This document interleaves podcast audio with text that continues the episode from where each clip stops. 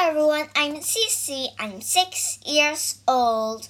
Welcome to the wonderful world of Journey to the West.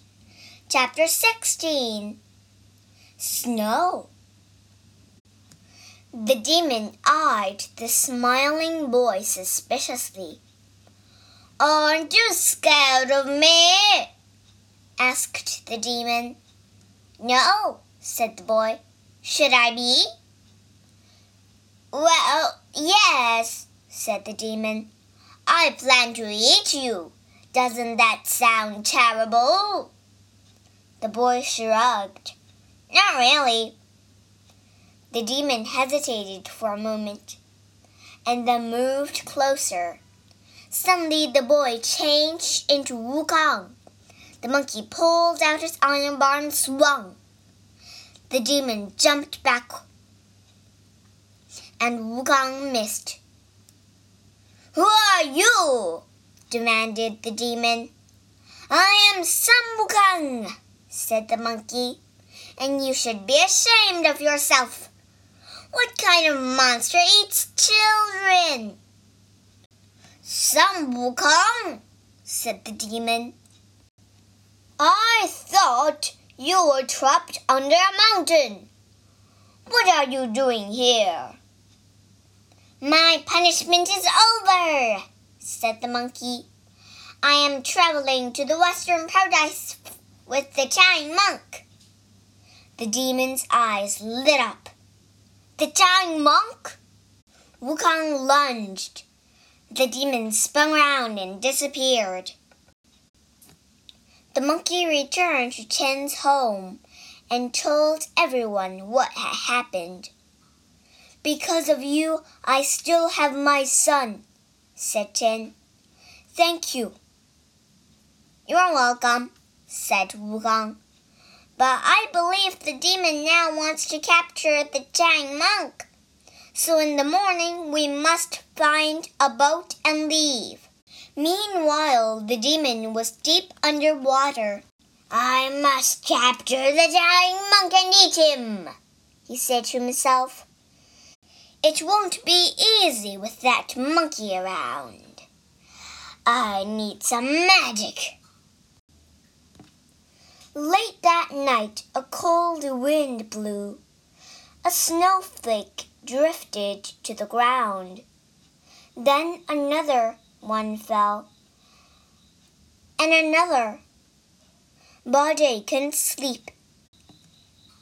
It's freezing in here he said to himself. He looked at Wukong and Wu Jing. Both of them were sleeping soundly. Those two look very comfortable, said the pig. Their blankets must be warmer than mine. In the morning, Wu Wukong woke up, shivering. Th that was a terrible night's sleep he said to himself. I was so cold. He looked down at his body. No wonder I was cold. What happened to my blanket? Wu Jing woke up.